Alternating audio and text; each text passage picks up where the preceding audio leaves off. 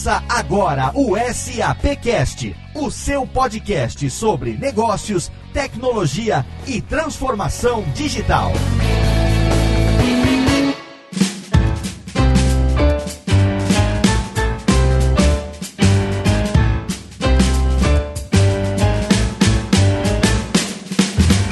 Seja muito bem-vindo. Eu sou Léo Lopes e está no ar mais uma edição do SAPcast, o podcast da SAP Brasil, nosso encontro quinzenal para falar sobre negócios, tecnologia e transformação digital. E nós estamos aqui após o SAP Fórum. Nos dias 12 e 13 de setembro de 2017 foi realizada mais uma edição do SAP Fórum e lá nós tivemos um estúdio SAP Live Lounge, onde nós tivemos oportunidade de receber muitos convidados, captar muito conteúdo conteúdo relevante para o SAPcast e a partir desse programa, os dois próximos programas, esse e o outro, serão programas especiais com os melhores momentos do SAP Fórum. Eu tenho aqui meus amigos Max Cunha e Rodrigo Murad. Que sucesso! Mais uma edição do SAP Fórum, hein, meus amigos? É, Léo, você tem razão. Essa foi, essa foi pesada. Eu tô cansado até agora. E você, Rodrigo, tá cansado ainda? Nossa, Max, nem fala. Cansado e feliz por ter feito mais uma entrega de sucesso de um fórum. Esse foi o 21 primeiro fórum. Da minha parte foi meu sétimo fórum aqui no Brasil. Com muito orgulho, a gente entregou o evento, cansados, mas felizes. É, foi meu sexto, Rodrigo, e pelo que eu vi, a gente bateu todos os recordes dos eventos anteriores, é isso mesmo? É isso mesmo. Esse ano a gente teve, como nos últimos anos, atingiu a marca dos 12 mil e participantes, mais de 8 mil inscritos únicos, além de muito conteúdo, muita coisa legal que a gente apresentou durante esses dois dias, que é um pouquinho do resumo que a gente vai ter aqui no SAPcast nos, nos próximos dois programas. Exatamente. Sobre o conteúdo, Léo, a gente aproveitou ao máximo o conteúdo que aconteceu durante os dois dias de evento e a gente vai apresentar agora para o nosso ouvinte a maioria, ou melhor, todas as entrevistas que a gente conseguiu capturar dentro do nosso estúdio. Exatamente. Pela primeira vez, a SAP montou um estúdio ao vivo, um aquário ali dentro do evento, que estava numa posição extremamente privilegiada, em frente às plenárias. A gente tinha dali uma visão privilegiada de tudo que estava estava acontecendo e esse live lounge foi dividido em captação de vídeo e captação de áudio, que foi onde nós montamos ali o estúdio ao vivo do SAPcast. Então nós tivemos oportunidade de conversar com muitas pessoas que participaram como speakers do evento. Também tivemos oportunidade de conversar com muitos executivos da SAP e com muitos parceiros, pessoas que utilizam no dia a dia soluções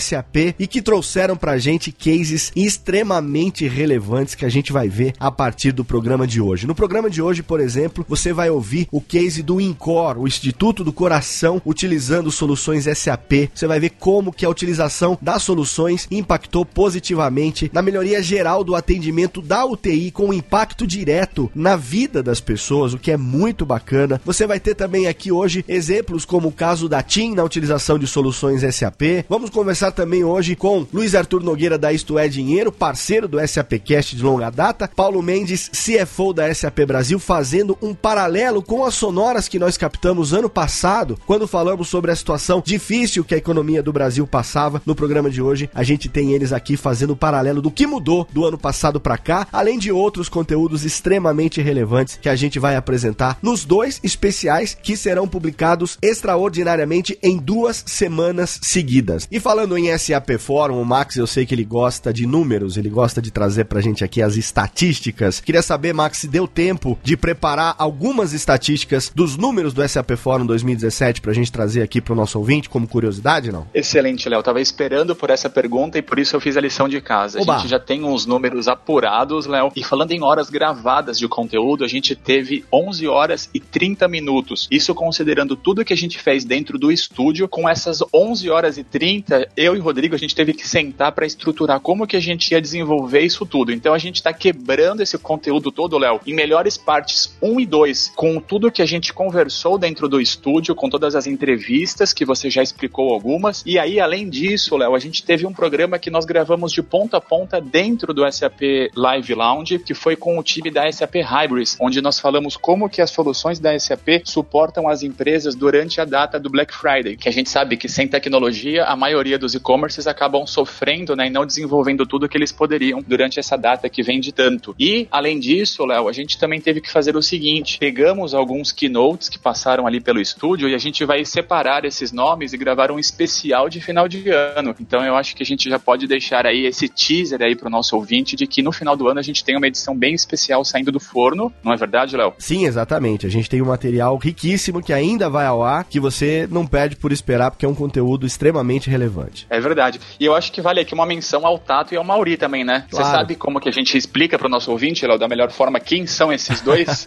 Tato Tarkan e Professor Mauri são os proprietários da Rede Geek, são meus parceiros de longa data. A Radiofobia Podcast Multimídia e a Rede Geek são empresas parceiras. No ano passado, quando nós fizemos a captação das sonoras que serviram de material embrionário para a criação do SAPcast, eu e Tato estivemos na edição do SAP Fórum Brasil 2016, fizemos essas captações e essa captação serviu de base para que Rodrigo e Max desenvolvessem dentro da SAP o projeto do SAPcast. Nesse ano, quando a gente veio com o projeto de ampliar a iniciativa e levar um estúdio ao vivo e também captação no show floor, aí é claro que para estar tá ao meu lado só poderiam ser os meus parceiros de longa data, Tato e Mauri, que você vai conhecer nesse programa especial de fim de ano, quando nós trouxermos as entrevistas que eles captaram no show floor do SAP Fórum. E que fizeram um super trabalho, né, Léo? Os dois ficaram ali pelo show floor captando depoimentos dos participantes do evento Sim. e também dos nossos parceiros, né, que são todas as empresas que acabam patrocinando e participando junto com a SAP desse grande evento. E aí, Léo, só para continuar com a estatística que você pediu, dentro do estúdio a gente está falando de 44 participantes que passaram por esses dois dias de entrevistas, sendo que desses 44 a gente tem nove clientes. A gente pode citar aqui TIM, Axê Laboratórios, Globosat, Incor, Instituto Ayrton Senna e Coca-Cola. Você tem mais algum número aí, Rodrigo? Você se lembra de mais alguma coisa que a gente preparou? Sim, Marcos. Além desses clientes, a gente também teve 18 executivos da SAP participando. É, muitos desses o Léo já, já comentou agora em instantes. 17 executivos de mercado convidados que participaram do fórum, que visitaram o, o nosso Live Lounge. Dentre eles, acho que a gente pode reforçar a participação do, do Shark Tank, de executivos do Shark Tank, a Camila Farani e o Caíto Maia. A gente teve o Murilo Gun, Luiz Arthur Nogueira. E também, além disso, reforçar que 15 tópicos de soluções SAP diferentes foram cobertos, estarão cobertos nos programas que produzimos no, no evento. Então, meus amigos, acho que é isso, né? Não vamos ter bloco de interatividade nesse e no outro programa. Então, agora, acho que é pedir pro nosso editor virar a musiquinha e a gente começar, então, com os melhores momentos do SAP Fórum Brasil 2017.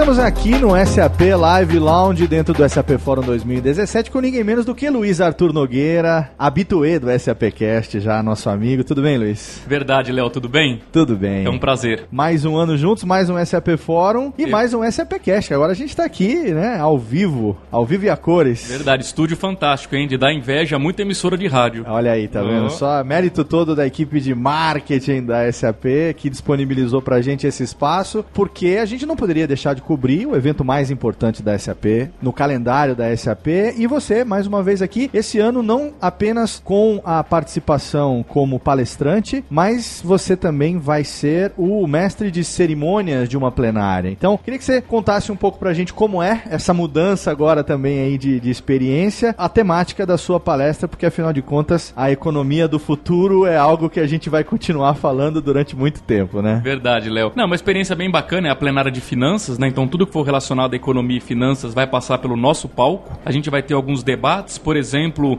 um talk show O Futuro da Área de Finanças com três CFOs, que são os diretores financeiros, eu brinco, são as pessoas que têm a chave do cofre das empresas. Sim. Então a gente vai ter o Paulo Mendes, da SAP Brasil, vamos ter o Daniel Levi, que é CFO da Arezo, e o Ronald Domingues, que é CFO da Múltiplos. Perfeito. Depois, em um outro momento, vamos ter um outro talk show, Os Impactos da Economia Digital. Teremos o Marco Castro, que é CEO do IBEF, Instituto Brasileiro de de Executivos de Finanças de São Paulo, o Jaime Faria, que é diretor de transformação digital da Frost Sullivan, e o Adrian Calaza, que é CFO da TIM. Enfim, são debates importantes, não só sobre economia, como futuro digital também. Sim. Agora, eu acho que o grande diferencial deste ano, Léo, antes de falar da minha palestra, Sim. acho que é, é o clima econômico que mudou. Perfeito. No ano passado, eu jamais vou esquecer a minha participação aqui no SAP Forum do ano passado, porque ela foi no dia Sim. em que a então presidente Dilma Rousseff tentou tentou nomear o ex-presidente Lula como ministro para que ele não fosse preso. Sim. Foi aquele dia histórico. Ela tentou aquela história lá do, do Bessias, que levou a carta, não sei o quê. Fala, querida. Isso, foi na, no dia da gravação, exatamente.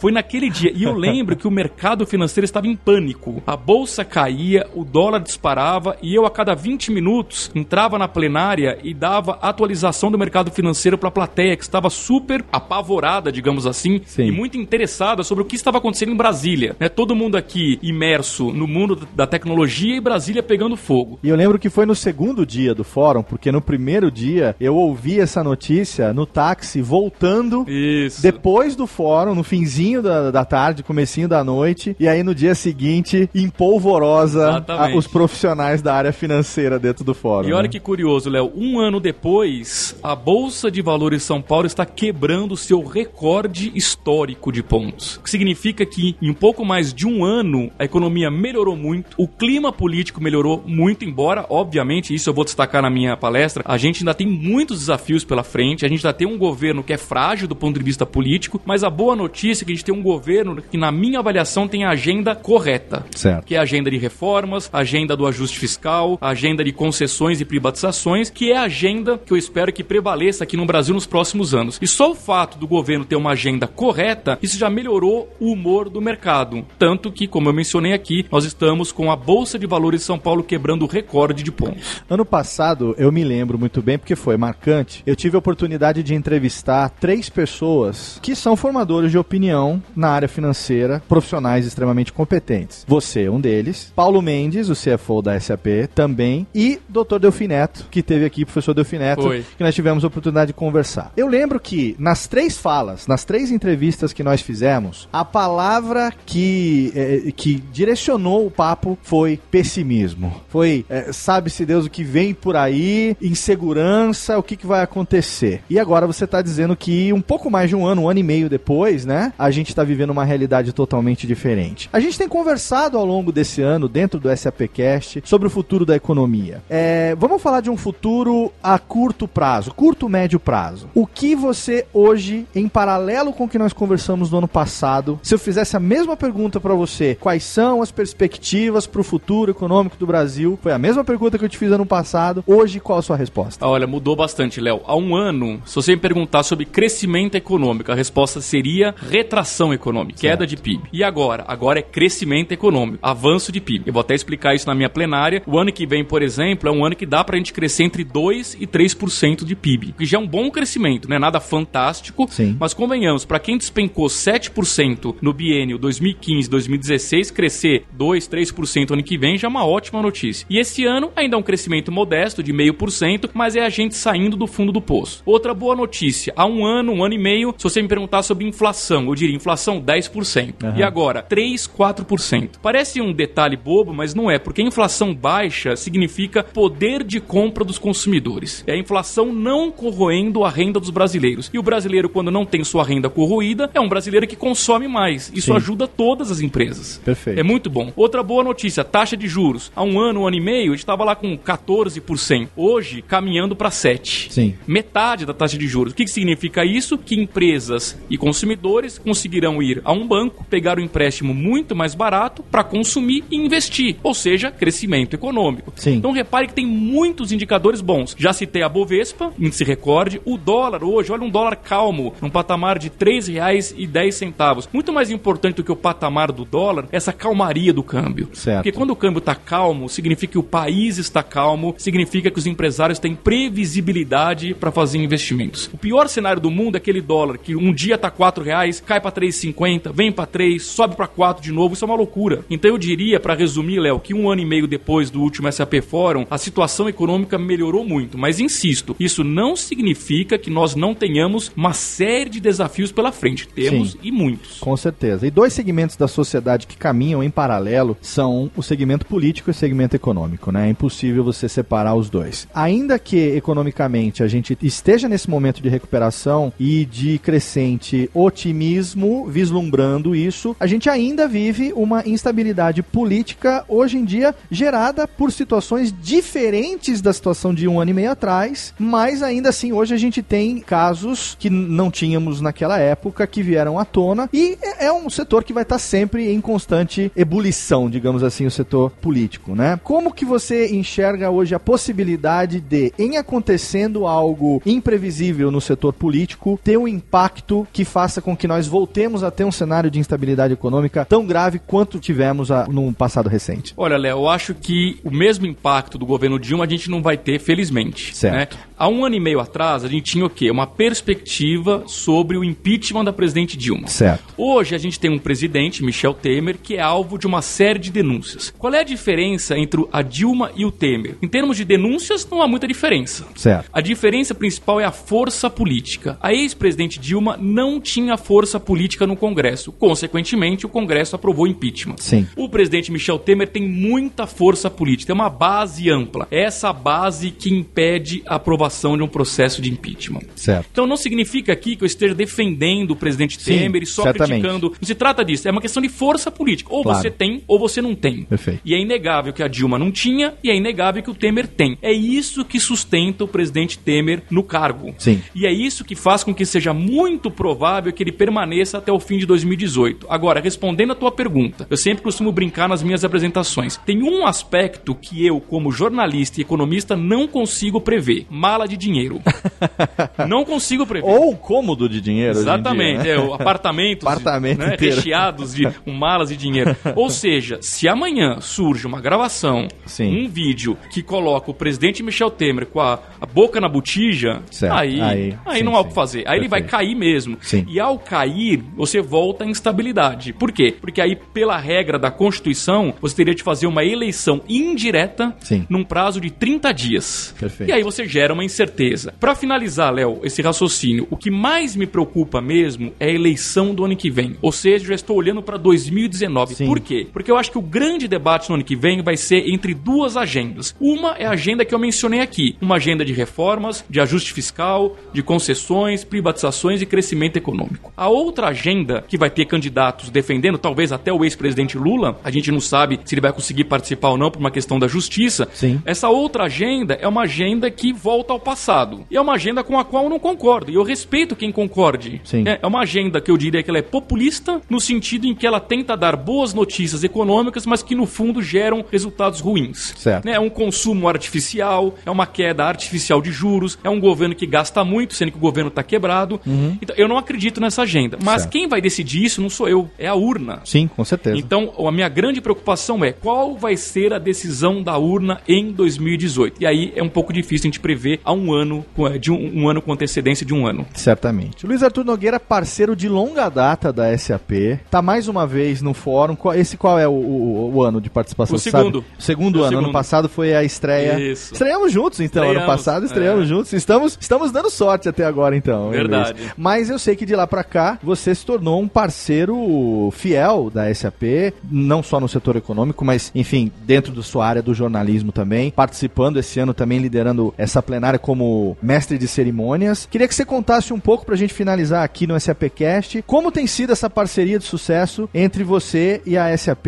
e o que, que a gente pode esperar por aí, porque eu sei que o que não falta é, é plano para o que vem por aí. É verdade, Léo. Você sabe que eh, eu vou contar para você aqui um segredo. Opa. Para mim, a grande conquista dessa parceria com a SAP foi ter aberto a minha cabeça para um mundo de tecnologia sobre o qual eu conhecia muito pouco. Que legal. Que é o mundo, eu não diria nem que é o mundo do futuro, já é o mundo de hoje, que é a transformação digital. Eu percebo cada vez mais que todas as empresas, não importa o tamanho, estão em meio a uma transformação digital a partir da qual os negócios vão mudar para sempre. E aí você vai separar o joio do trigo, as empresas que estão fazendo a transformação digital e as empresas que vão parar no tempo e provavelmente vão morrer. Simples assim. Essa parceria com a SAP me ensinou que não há outro caminho que não seja a transformação digital. Então, eu, o que eu diria de ponto principal foi que eu aprendi muito de um mercado que eu conhecia pouco e consegui incorporar isso nas minhas análises econômicas e políticas. Porque no fundo, no fundo, Léo, a economia e a política, elas formam apenas o pano de fundo para que as empresas prosperem. Sim. Mas no fundo, no fundo, o que vai determinar a empresa que vai prosperar ou não não está em Brasília. Brasília pode no máximo atrapalhar. Uhum. O que vai fazer uma empresa de sucesso é o que ela decidir fazer ou não. Perfeito. E aí eu eu colocaria como item número um essa questão da transformação digital. Excelente. Luiz Arthur Nogueira, parceiro do SAPcast desde a sua concepção. Verdade. Ano passado fizemos aqui as primeiras sonoras que, que serviram de embrião, foi, foi o, a, o nascimento embrionário do SAPcast. É um prazer estar com você aqui mais uma vez. Você sabe que o SAPcast também é sua casa. Esperamos recebê-lo aqui muitas e muitas vezes. Com certeza, Léo. O prazer é todo meu, adoro o programa e estou à disposição. É só vocês me convidarem que eu apareço. Obrigado pela sua participação. Um excelente fórum para você. Obrigado, Léo, para todos nós.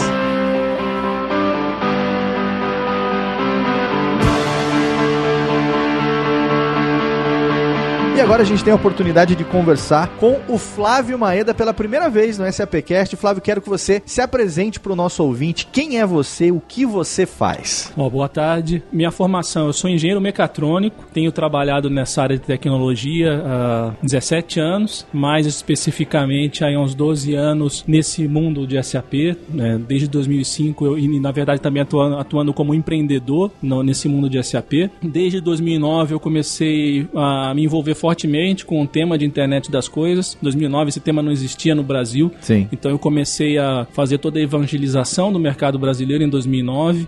Isso culminou em 2016 em janeiro com a constituição da ABINC, que é a Associação Brasileira de Internet das Coisas, é uma associação, uma entidade sem fins lucrativos, uma .org, cuja missão é fomentar o desenvolvimento, o mercado e acelerar o crescimento da internet das coisas no Brasil. Então, Excelente. Esse é o Flávio Maia Internet das coisas, o IoT, né? O Internet of Things, um tema recorrente aqui no SAPcast. Quando a gente fala sobre transformação digital, é impossível a gente não abordar esse tema. Inclusive, os programas sobre Internet das coisas estão entre os mais baixados do SAPcast, porque é um assunto que é muito interessante. Eu quero começar com uma provocação, Flávio, que a gente costuma brincar, que é o seguinte: o público médio, ainda leigo, costuma dar o exemplo da geladeira, a geladeira inteligente, aquela geladeira que vai te avisar quando acabou o leite, o que está acontecendo. E é, é, o que a maioria das pessoas que não vivem a tecnologia profissionalmente no seu dia a dia tem de noção sobre a internet das coisas. É claro que a gente sabe que a gente aqui do SAPcast, você obviamente mais do que a gente, que esse universo é muito mais amplo. Eu gostaria de saber desde 2009 esse trabalho de evangelização que você tem feito, que culminou no nascimento da ABINC, né, de uma associação voltada para essa finalidade.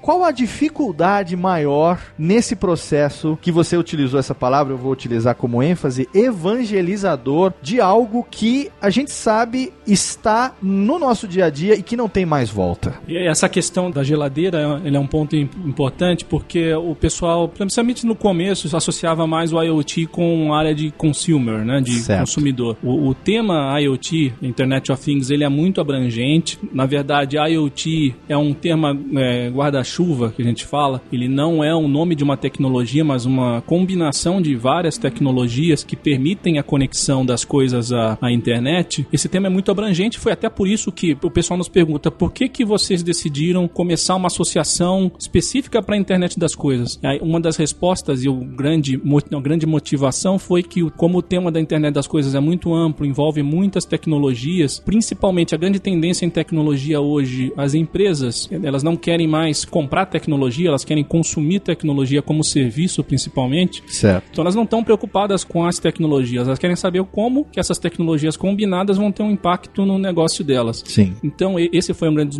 motivador da Internet of Things. E pelo meu background, que eu falei no começo, por eu ter esse background mais industrial, mais manufatura, a gente também está dando muito foco. É, você falou da geladeira, a geladeira é um caso clássico que todo Sim. mundo conhece. Internet é por isso que eu usei como é. provocação, porque é o exemplo clássico. É, né? um, um, até tem uma historinha um, um, tempo atrás eu tive numa apresentação de um advogado, acho que o Ronaldo Lemos, que, que foi responsável inclusive pelo marco civil da internet. Certo. Um dos responsáveis. Um. Uhum. E o Ronaldo até comentou que na área jurídica existe até um, um exemplo que todo mundo repetia, que era um, uma, uma história de um cavalo que se repetia, um caso jurídico. Ele, ele até fez a brincadeira que a geladeira hoje para a internet das coisas é como o cavalo lá. Pra... caso do cavalo, achei que ele tem que dividir o cavalo no meio, um negócio desse, né? Aí, é, uhum. tá... Já ouvi falar dessa história. É, que era um caso que tinha que dividir o cavalo no meio e que todo mundo falava disso para exemplificar algum caso jurídico e a mesma coisa acontece para IoT quando querem exemplificar IoT falando de geladeira. Sim. Mas o, um grande foco que a gente está dando na associação, principalmente porque a gente tem esse caráter muito de business, é o, a questão do IoT industrial ou o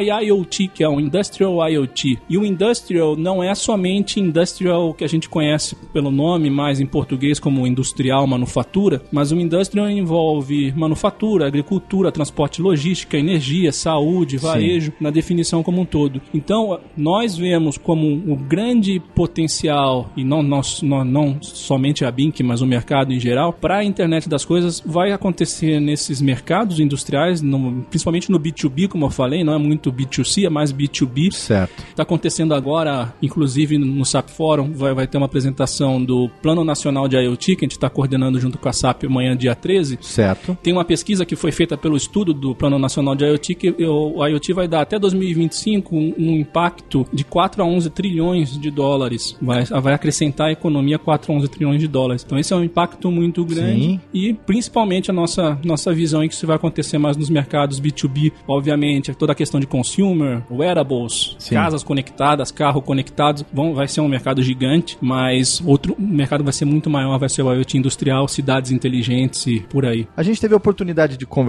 com vários profissionais que lidam com a IoT no dia a dia no SAPcast e a gente teve uma noção bem interessante com relação à automatização de processos de acordo com o perfil de cada pessoa. O que você falou, as empresas estão mais preocupadas em saber como é que vão poder ter um uso prático dessas tecnologias mais do que a, o próprio desenvolvimento de sistema. Então você tem aí duas vertentes. Você tem a, o desenvolvimento do sistema que vai gerar essa, essa informação e você tem a aplicabilidade prática disso. Ao mesmo tempo, a gente tem que falar in, inevitavelmente sobre Big Data, porque você tem aí o conjunto dos comportamentos de consumo de todas as pessoas, né? Como é que é na prática lidar com essas questões tão complexas que não só envolvem as questões tecnológicas de equipamento, hardware e software, como também questões delicadas como privacidade e outras coisas que vão nortear esse desenvolvimento. Sim, é, é por isso que eu falei, no nosso entendimento, internet das coisas não é um nome de uma tecnologia, é um tema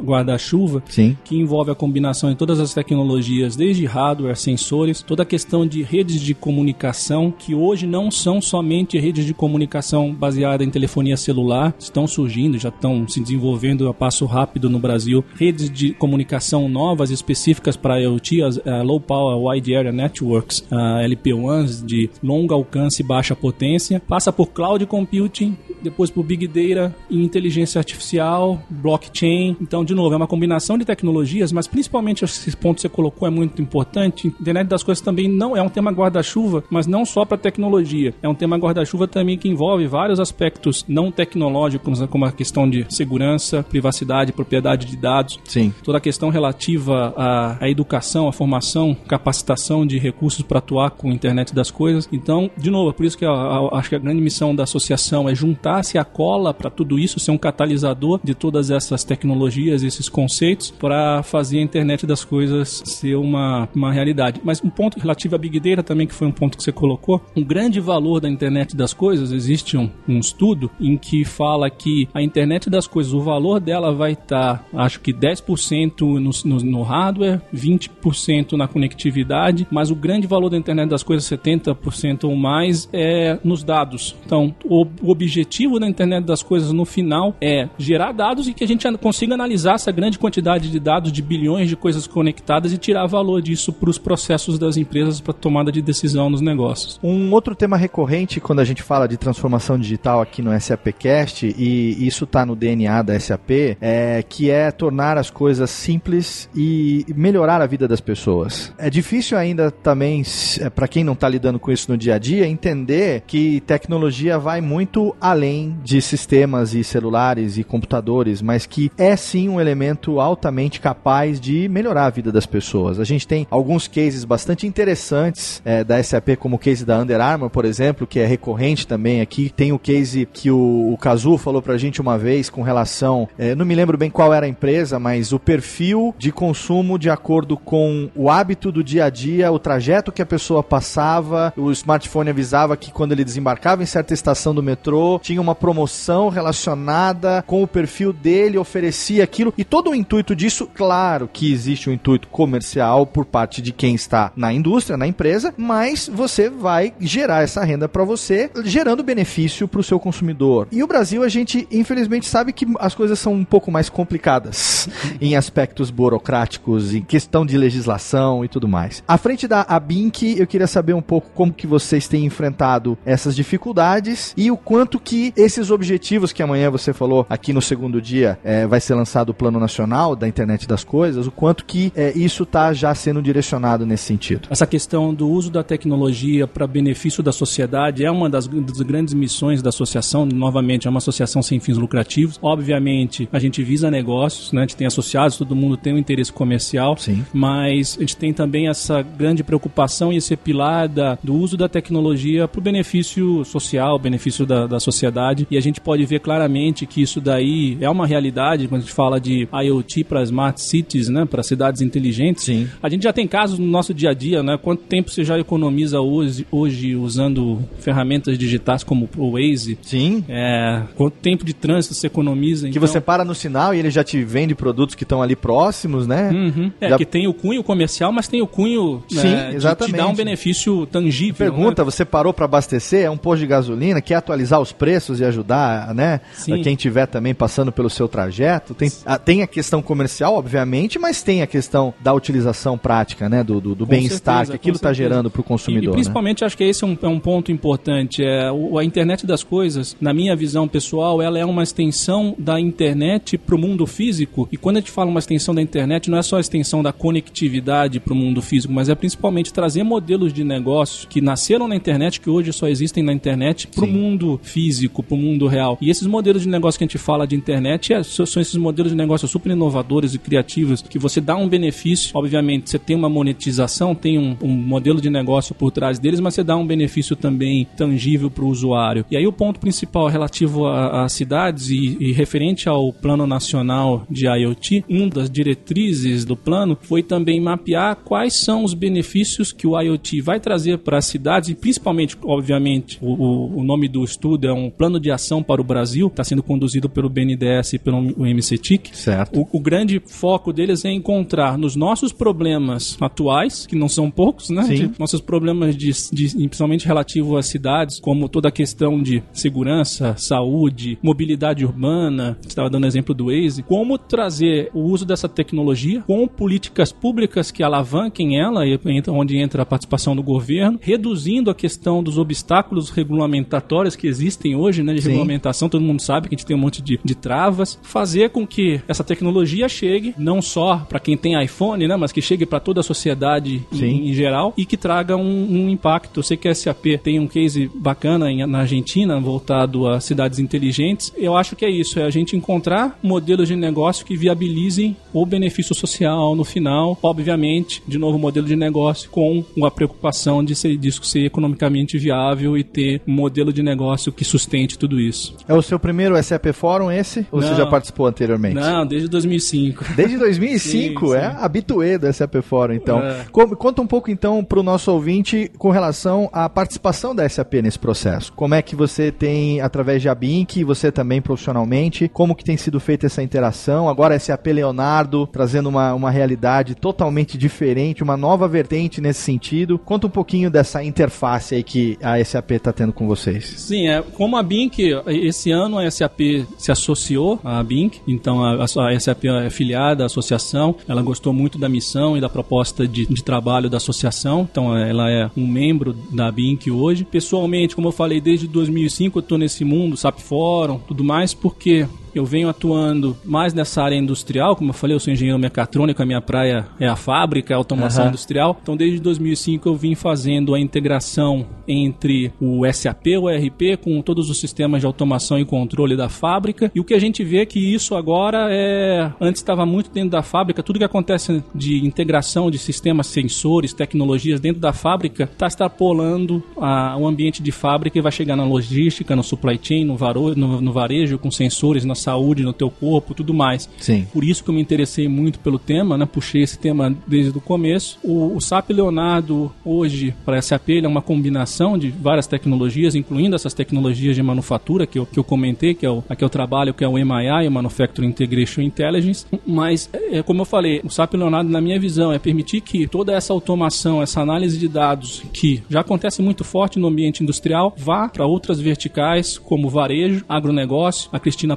Hoje, na, na apresentação, falou muito da questão do agronegócio, Sim. principalmente porque o agronegócio no Brasil significa 3, 33% do PIB. Certamente. Então, se a gente conseguir trazer todas essas inovações tecnológicas com essa abordagem do SAP Leonardo, que combina, muito parecido até com a BIM, né? Porque ele combina uma marca, que combina um guarda-chuva, que combina diferentes tecnologias, desde conectividade, desde Big Data, blockchain, inteligência artificial, e trazer isso para que os negócios realmente possam ter o benefício da internet das coisas de forma mais acelerada. Sim. Esse é o objetivo mesmo final, né? E por isso que a gente está muito alinhado com a SAP, como a BIM, porque tem um objetivo comum. Estamos caminhando na mesma direção de que é acelerar a tangibilização dos objetivos, dos, dos resultados de internet das coisas, todos os as verticais. Um Flávio Maeda do SAP Fórum, direto pro SAP Cast. Obrigado, Flávio. Obrigado.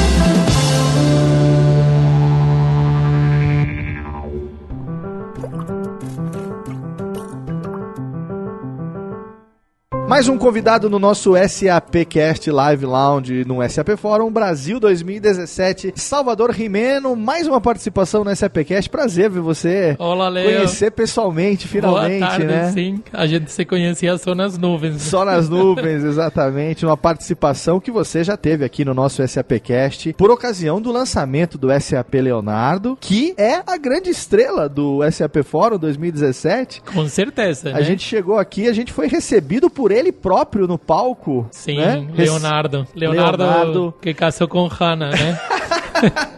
Leonardo e Hannah formaram um belo casal. Um belo casal. Agora vai dar tudo certo. Agora queremos ver os filhos de Leonardo ah, e Hannah. Vamos ver o que, que dá, né? SAP Leonardo, com certeza, uma inovação tão esperada, né? Uma ferramenta que veio complementar algo que já estava acontecendo, né? Desde o S4 HANA, Sim. a gente tem uma evolução acontecendo, né? A cada novo lançamento, uma evolução acontecendo. E agora a gente tem uma integração de uma série de tecnologias formando o SAP Leonardo. A gente tem machine learning, a gente tem blockchain, a gente tem big data. E eu quero entender um pouco melhor, eu que sou leigo, né? Eu que sou semi-leigo nos assuntos, eu quero entender um pouco melhor como é que isso funciona, Rimeno, como foi o desenvolvimento e como vem sendo desde o lançamento da ferramenta. O Leonardo, eh, a gente fala que um sistema digital de inovação, tá? Ele é, inclui as tecnologias que a SAP considera relevantes para, a, na atualidade, criar esses cenários de inovação, tá? Que, como você falou, são esses Big Data, Blockchain, Machine Learning, eh, Internet das Coisas, eh, Analytics, tá? Ele vem a trazer uma segunda perna, né? Eh, depois do nosso lançamento do S4HANA, tá? Que o S4HANA veria cuidar da parte mais operacional, dos processos core da empresa, né? E dentro do conceito de arquitetura bimodal, que já a, a Gartner lançou ano passado, eh, tem dois modos, né? Um seria o manter as luzes acesas, né? Operacional, que a gente já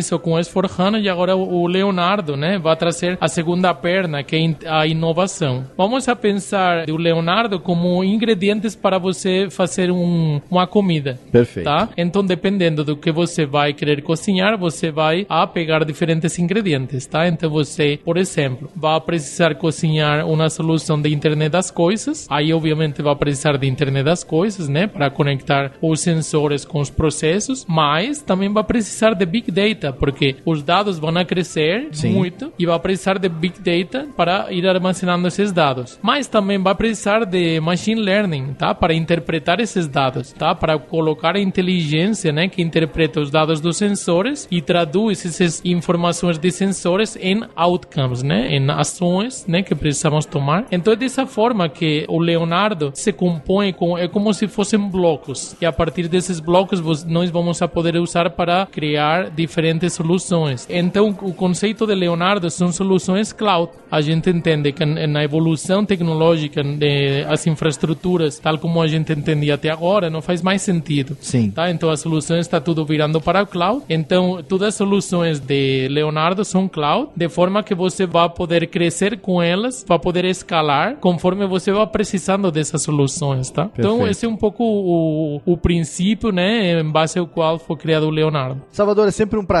ter você aqui com a gente. Esperamos participações futuras aqui no SAPcast. Quando o Leonardo e Hanna tiverem seus filhinhos, a gente vai querer saber o nome deles aqui, quais os frutos que, que tem muita coisa para acontecer, Sim. né? Mas parabéns, desejo todo sucesso. Estamos aqui com as portas abertas, queremos você novamente aqui com a gente. Obrigado, Leo. Obrigado. É um prazer estar com você. Muito obrigado, Salvador Rimeno, mais uma vez aqui no SAPcast.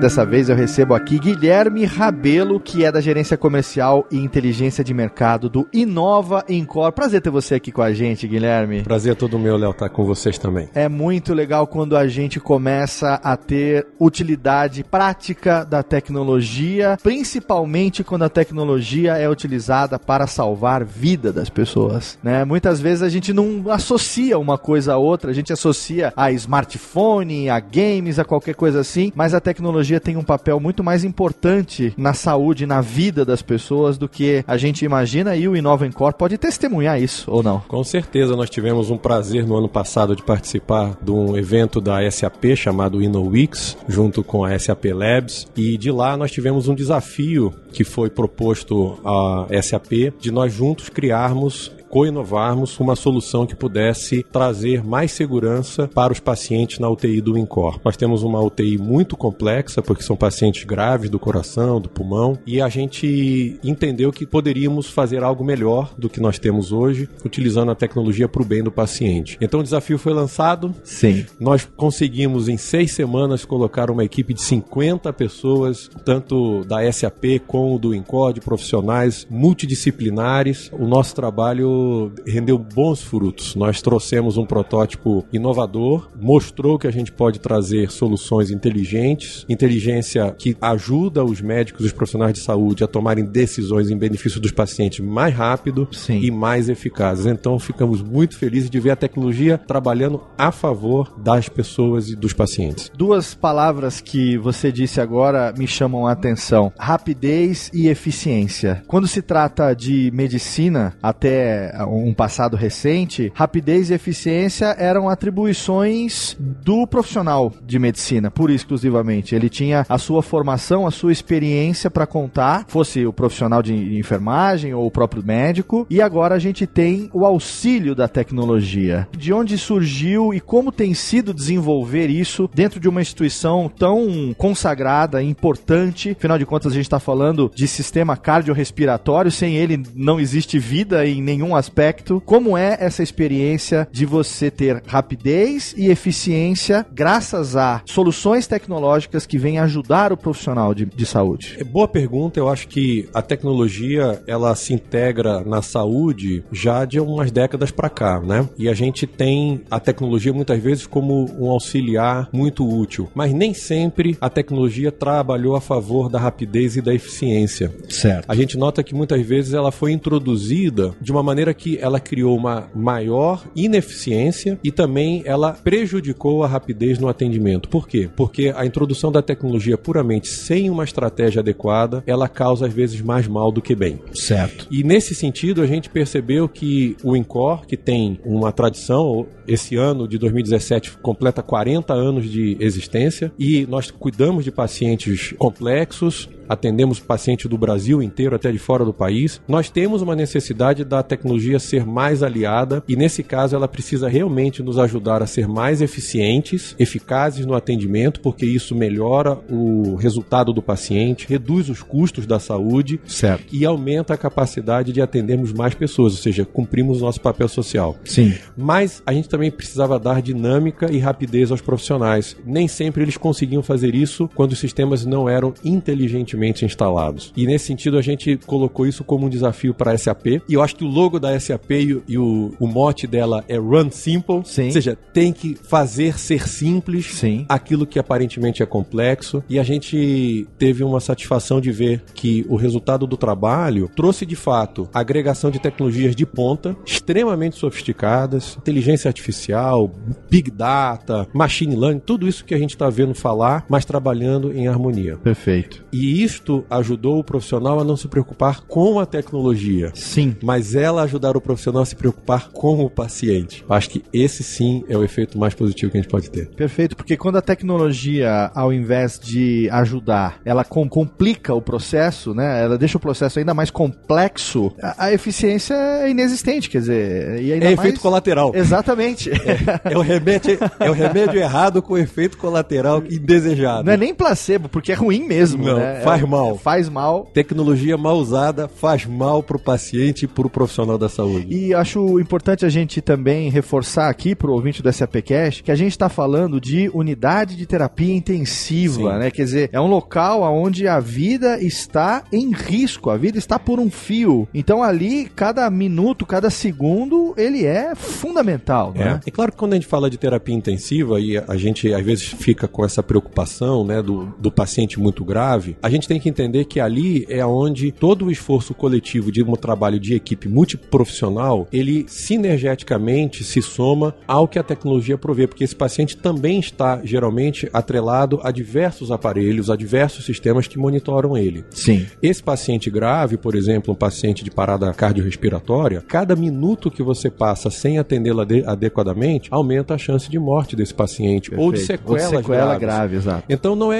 não é o caso de você ter um paciente grave, mas que está estável, que ele está podendo ser assistido dentro de um, de um, tempo mais prolongado. Sim. Não, esse paciente precisa ser assistido em questão de poucos minutos. Nesse caso, tudo aquilo que você pode usar para potencializar a intervenção dos profissionais de saúde para o bem do paciente, efetivamente são terapêuticos. Então, Perfeito. a tecnologia aí é terapêutica, é terapêutica, porque ela auxilia a intervenção precoce, preventiva, corretiva e, nesse caso, para o bem do paciente. Guilherme, me diz uma coisa: como que é a postura do profissional de medicina face a essa nova realidade da tecnologia? Porque a gente tem uma postura historicamente, digamos, clássica, né? Do, do médico clássico, o detentor do conhecimento médico, e a gente hoje vive um momento totalmente distinto, um momento de globalização, um momento onde a tecnologia está na vida da gente nos menores detalhes. Como que é, é essa postura do profissional de medicina face a essa talvez quebra de paradigma de uma formação clássica que ele tenha tido? Olha, a gente está vivendo um momento muito interessante. Eu acho que o momento é de transição de gerações. Certo. Nós temos categoria de médicos hoje que foi formado ainda na escola tradicional. A medicina é tradicional e conservadora por natureza no Sim. mundo inteiro. O lidar com vidas também leva você a ser mais conservador do que o usual. Mas a tecnologia hoje ela permeia a vida dos médicos, ou seja, todo mundo tem um smartphone, eles já estão habituados a usar a tecnologia em outros ambientes e aí varia os graus. Os, os médicos mais novos são mais aderentes. O médico hoje está se confrontando também com um, um, dilema muito curioso, que é o efeito Dr. Google. Ah. Então, todo paciente que chega, ele já tem o, o pré-diagnóstico total, ele já sabe o que tem que acontecer, o que tem que fazer, que exame. Muitas vezes já se automedicou. Completamente. Ele só não conseguiu prescrever para ele porque ele não tem o carimbo. Senão ele já tinha feito. Então, o que acontece é que, por um lado, é claro, a gente tem que entender o uso adequado da tecnologia, mas essa questão do empoderamento da tecnologia para nós pacientes, enquanto pacientes, Sim. tem forçado a classe médica a reavaliar a sua interação com o seu paciente, com o seu, o seu cliente. E também como é que você consome tecnologia de uma forma hoje mais invasiva, porque ela não está contida mais em ambientes específicos. Ela é também multi-ambiente, porque você tem no consultório, você tem no hospital, você tem na rua, você tem na casa, no meio digital, porque o médico fala com o paciente pelo WhatsApp. Ou seja, hoje a tecnologia ela praticamente transcende os ambientes restritos. E isso tem transformado muitas vezes o médico, pro bem ou pro mal, a gente Sim. sabe, né? Em entender que ele precisa se aliar à tecnologia da maneira adequada. Resistir é um problema. Sim, perfeito. Né? Não é o caminho. E você utilizar sem cuidado também é um problema. Eu acho que a gente está nesse momento do descobrir o equilíbrio. A busca do equilíbrio. A busca, o caminho a do meio. O caminho do meio, a busca do equilíbrio. E, e esse caminho, ele efetivamente, provavelmente trará uma mudança de comportamento, de cultura, né? Sim. Então, no primeiro momento, a gente sabe que há extremos. Certo. Esses extremos, eles são importantes para trazer debates. Os debates trazem as discussões que migram para uma situação de equilíbrio e depois você tem aí uma mudança de cultura, de ambiente, e isso é saudável. Esse case da parceria entre o Encore e a SAP, você se referiu a ele como extremamente bem sucedido. Para ilustrar para o nosso ouvinte, você teria informações como números, alguma coisa do antes e do depois desse atendimento para a gente ter uma noção do quão efetivo ele foi? Sim, a gente teve, quando a gente fez o design do desafio, né, e a gente foi para encará-lo, para tentar mudar alguns aspectos relacionados relacionados ao comportamento do profissional da UTI e também sobrecarga que ele tem ao lidar com a tecnologia quando essa tecnologia não está adequadamente integrada, a gente teve, por exemplo, uma surpresa de, de ver que nós temos dentro de uma das UTIs uma sobrecarga de transcrição, ou seja, a, a enfermagem tem que passar leito a leito, coletando informação e escrevendo para sentar na sua bancada e depois imputar isso, ou seja, digitar para o sistema eletrônico de quase mil horas mês. Então, Nossa. isso significa que nós tínhamos tínhamos, em média, três enfermeiras, que são enfermeiras de UTI, que não é um profissional comum, Sim. praticamente dedicadas durante o mês a simplesmente anotar informação. Ou seja, ela não estaria dedicada à sua função primária, que é cuidar do paciente. Ela estava cuidando de informação, de equipamento. Quando a gente entendeu esse desafio, e isso realmente ficou transparente, disse o que, que então nós devemos trazer como benefício. Quando a gente efetivamente colocou o protótipo para rodar, a integração da solução da, da SAP Leonardo, o principal resultado que a gente viu já nessa questão de comportamento foi uma redução de 85% do tempo de transcrição, ou seja, nós estaríamos liberando esse profissional para efetivamente voltar para sua função fim, que é cuidar das pessoas, né? Porque aí os equipamentos estariam fazendo aquilo que eles precisam, falar entre eles. Então, ou seja, uma redução de mil horas para 150 horas. Que é uma coisa razoável, ou seja, tem, tem equipamentos, tem coisas que você tem que ir a, a beira-leite, você vai ver. Você Mas vai 85% em, em qualquer lugar do mundo. Olha, né? é, é, eu é, entendi o extremamente bem sucedido. Então, assim, e isso é efetivamente um impacto na questão daquilo que todo mundo gosta de falar, da humanização da saúde. Sim, perfeito. Então, neste caso, a tecnologia está ajudando a humanizar, a reconectar o profissional com o paciente. Perfeito. Guilherme, muito obrigado pela sua participação. Obrigado a você. É muito gratificante a gente ouvir esse tipo de case, porque mostra que a tecnologia ela tem sim esse poder de auxiliar, não só no bem-estar, mas efetivamente salvando vida de pessoas. Então isso é muito bacana pra é. gente que trabalha com isso. E eu acho que tem uma coisa até que eu gostaria de complementar para os ouvintes, que é o seguinte: a gente falar de fazer inovações e grandes projetos disruptivos, com o uso de tecnologia de ponta, quando você fala disso de empresas privadas, talvez, ou de grandes conglomerados fechados, ricos, é uma coisa. Mas quando você fala que isso acontece no ambiente de uma saúde pública, Sim. porque o Encore é público, né? perfeito, né? que isso está sendo feito numa instituição que todos nós, como cidadãos, apoiamos e beneficia primariamente pessoas que não têm condições de fazer, eu acho que a gente pode dizer que a gente está colocando efetivamente a tecnologia a serviço da gente. Com certeza isso para aqueles que mais precisam e que não podem pagar por ela. Então, eu acho que a gente pode talvez ter duas lições grandes. Dá para fazer bem no serviço público, com ponta, bem focado no atendimento ao paciente. E a segunda lição é: a gente pode melhorar a condição do nosso profissional da saúde para ele cumprir aquela missão de vocação dele, que é cuidar das pessoas. Em grande parte, ao cuidar das pessoas, salvar vidas. Fantástico, Guilherme. Muito obrigado pelas suas palavras e pela participação aqui no SAPcast. Muito obrigado pelo convite. Até mais. Obrigado.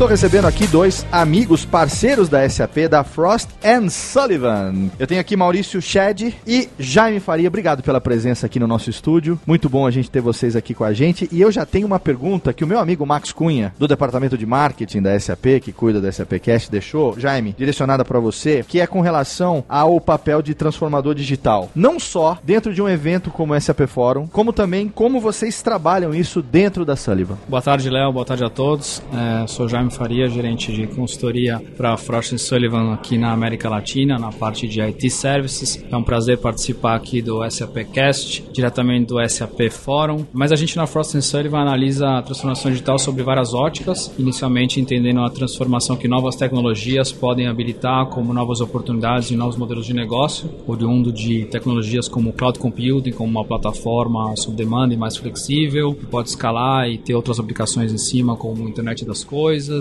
machine learning, AI, big data analytics, que são áreas bastante importantes nesse processo transformacional das empresas. Uma jornada que a gente inclusive analisa oportunidades no mercado e jogadores desse mercado, onde a gente vê a SAP fazendo um trabalho bastante correto e eficiente num processo transformacional da própria SAP, é, numa jornada de transformação digital que a SAP está passando, diferentemente de empresas como Amazon, que são empresas ou AWS, que são born digital, então essas empresas têm um outro footprint, uma outra pegada é, e um certo dinamismo. A SAP vem se transformando nesse processo e esse novo lançamento ou integração de uma, uma gama de soluções, novas tecnologias do Leonardo, acho que é uma aposta bastante acertada da empresa nesse sentido. E nós, como analistas de mercado, nosso papel é, a gente tem um escopo geográfico aqui na América Latina, o nosso papel é entender os tamanhos do mercado, onde estão as oportunidades, quais as tendências que impactarão o consumo sobre diferentes produtos, em diferentes verticais de indústria,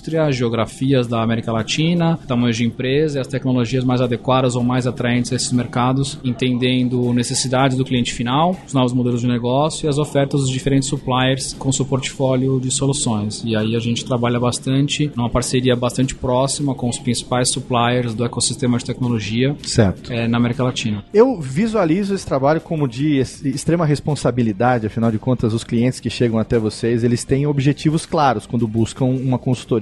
Afinal de contas, né? Você quer melhorar aquilo que você está fazendo. E você tem um papel que a gente talvez possa focar em duas frentes: a frente de análise de mercado e indústria e efetivamente a consultoria em si, que é o aconselhamento de caminhos a seguir. Quer dizer, você não pode nunca chegar com algo que seja definitivo, mas sim abrir um leque de opções. No mercado como o nosso hoje, principalmente com relação ao tema que você vai abordar, que é o impacto na economia digital, é um mercado muito volátil, quer dizer, a gente está sempre sofrendo impacto e influência de tudo, né? O mercado, política. Como que vocês conseguem é, ser, digamos, não assertivos, talvez não seja a menor palavra, mas trabalhar isso de uma maneira que atenda ao anseio que o cliente procurou você num serviço de consultoria dessa forma? Quando a gente vai trabalhar para um serviço de consultoria, cada cliente vem com um briefing, um request específico de acordo ao background dele, a necessidade que ele tem. Certo. Mas o nosso papel como consultor e analista de mercado é ter uma visão agnóstica. Então, inicialmente a gente vai fazer uma pesquisa, uma análise, um research para buscar identificar as oportunidades, as tendências e tentar antecipar o futuro. E logo a partir daí a gente vai, a partir desse endereçamento de oportunidades, drivar quais são os insights, o soul watch ou aonde aquele nosso cliente pode atuar em base às informações, o tamanho de mercado, a oportunidade, a tendência, a tecnologia que vai impactar a região dele, a geografia dele ou mesmo os clientes que eles atendem. Certo. E nesse aspecto, como que a SAP ou os sistemas ou as soluções têm sido úteis dentro desse processo? É, como eu mencionei aqui, e o meu colega Maurício, se quiser, pode complementar também, a SAP tem um portfólio de soluções de tecnologia bastante amplo, algumas das quais a gente vem acompanhando e analisando na América Latina por alguns anos, então a gente acompanha o crescimento e o desenvolvimento desses mercados, como, por exemplo, Big Data Analytics, Cloud Computing, Internet das Coisas, para entender o crescimento do mercado, os níveis de adoção e também as oportunidades e o movi movimentação entre os players e o go-to-market de cada player. Então a gente está ilustrando aqui, ou está sendo bastante destaque nesse evento do SAP Forum, a questão do Leonardo, Sim. Né, como um posicionamento diferencial em termos de solução que integra várias tecnologias dentro de uma única plataforma. Existem estratégias ou portfólios diferentes de jogadores no mercado. Então, a Leonardo é uma aposta importante e parece bastante adequada da SAP, assim como existem outros jogadores no mercado com estratégias similares. E a gente vem acompanhando essas evoluções mês a mês, ano a ano, com foco de América Latina, visto que o mercado de tecnologia é bastante dinâmico. Cada seis meses tem novidades. Então, hoje mesmo é um dia especial onde a gente vê, por exemplo, lançamento de novos iPhones no mercado americano, que é uma Sim. data bastante aguardada todo ano em setembro. Então, sai hoje ao mercado o iPhone 8, o iPhone 10 é, e outros desafios. Então, assim, a cada seis meses tem muita novidade. Por isso, a gente está diariamente fazendo pesquisas e análises. É, e Maurício é um dos nossos analistas líderes em alguns desses sistemas de tecnologia para pesquisar diariamente onde estão as oportunidades e recomendar aos nossos clientes outputs de, de como atuar e como surfar melhor a onda.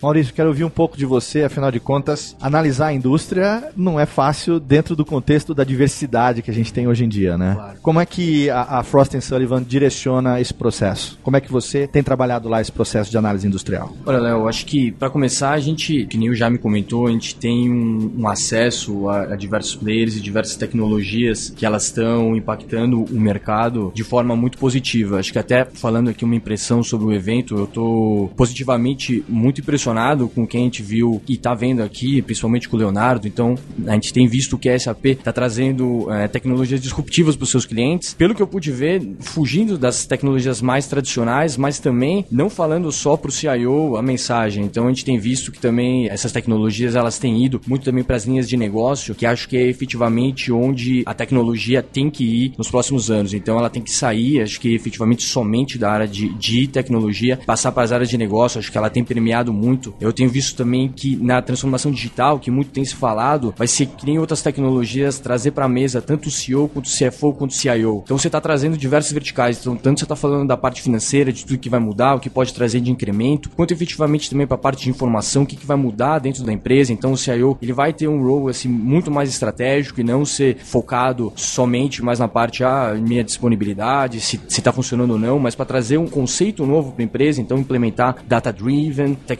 que, que podem ser importantes e também para o CEO que vai cuidar tanto de tudo que está acontecendo, quanto principalmente da marca da empresa, que vai ser muito importante. A gente tem visto que quando a gente fala de transformação digital, isso é algo crucial. Perfeito. Olha, quero agradecer demais a participação de vocês aqui no SAPcast. Afinal de contas, ter vocês aqui no SAPcast enriqueceu bastante o nosso programa. Muito obrigado.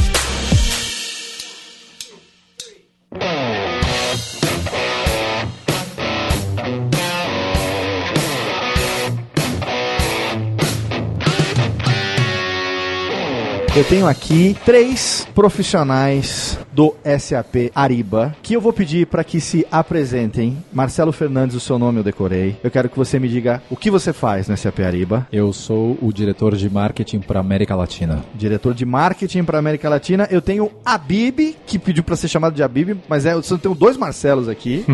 Abib, o que, que você faz lá na Ariba, mano? Vamos lá, eu sou diretor de Value Realization para América Latina, o que é ajudar os clientes a realizar valor. Perfeito. E tem também o Rodrigo Buzatti. Eu quero que você me diga, Rodrigo, sua função lá no Ariba? Eu sou diretor de pré-vendas para a linha de negócios de procurement da SAP, SAP Ariba, e basicamente é apoiar a equipe de vendas em relação a mapear o caso de negócio do cliente e propor soluções, desenhar arquitetura e propor soluções. Perfeito. Eu vou começar minha pergunta para o Marcelo Fernandes. O que é SAP Ariba?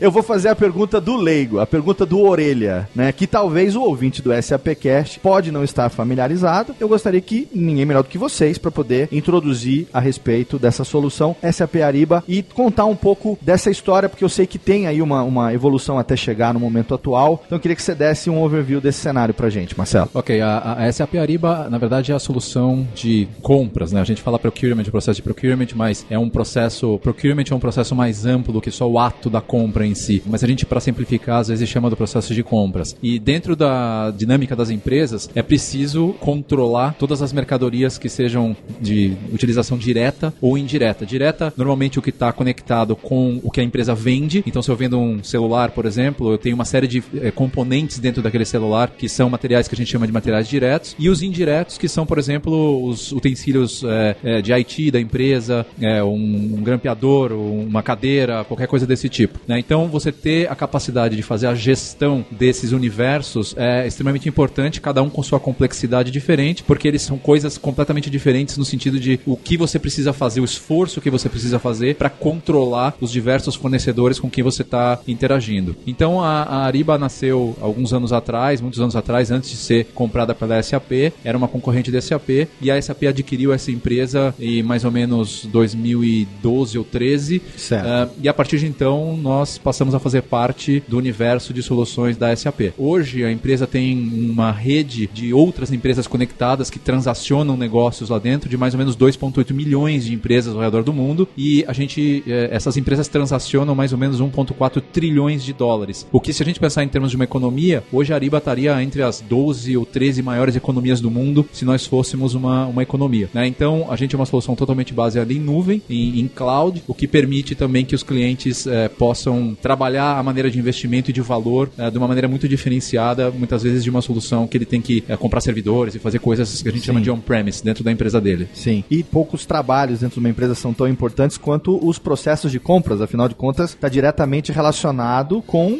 lucro líquido, o que você gasta versus aquilo que você fatura, enfim, você tem todo um procedimento, um, um processo complexo nisso, né? Quem trabalha em pequenas empresas provavelmente talvez não tenha a ideia de uma proporção do que isso representa para uma empresa multinacional, para uma, uma empresa gigante. Né? Desde um clips até um, a contratação de um prestador de serviço para processos mundiais, muitas vezes. Sim, sem dúvida, porque você fazer a gestão correta dessas compras significa geração de valor para a empresa, né? Porque na medida em que você está produzindo um determinado produto, que é o teu produto, uh, é o produto central da sua empresa, e você controla os custos da produção daquele produto, aquilo obviamente se converte depois em margem de lucro, em eficiência uh, operacional para a empresa e, portanto, no, na lucratividade e no valor que essa empresa gera no mercado. Então, fazer essa administração é, é bastante importante e aí os profissionais dessa área têm outros desafios. Eu queria saber um pouco do Abib com relação a essa coisa de você gerar valor para o cliente, porque com certeza quando ele procura a Ariba, já procura com uma certa demanda, né? ele já tem uma certa necessidade ou, ou acontece do cliente muitas vezes ter noção exatamente do que está acontecendo ali, ele pede socorro e aí vem a Ariba com a solução completa para ele. Uma das coisas interessantes, a Ariba ela é uma solução completa, ponta a ponta, então ela vai de requisição ao pagamento e nossos clientes estão aumentando o seu nível de maturidade ao longo do tempo. Certo. Então, se você olhar lá para trás, você tinha realmente clientes que chegavam sem saber nada, não tinham maturidade, estavam querendo alguma coisa para, entre aspas, salvá-los. Isso não é mais a realidade. Hoje o cliente já sabe do valor que existe na solução e ele já sabe que muitas vezes é mais fácil e mais barato para ele economizar na área de compras do que conseguir para ele mesmo outros clientes que lhe gerem mais receita. Certo.